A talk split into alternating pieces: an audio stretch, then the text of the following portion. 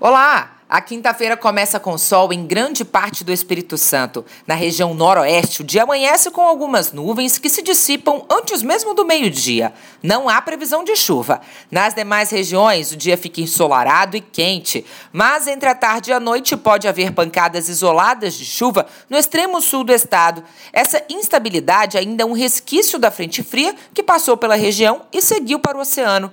O vento pode soprar com moderada intensidade em alguns trechos do litoral.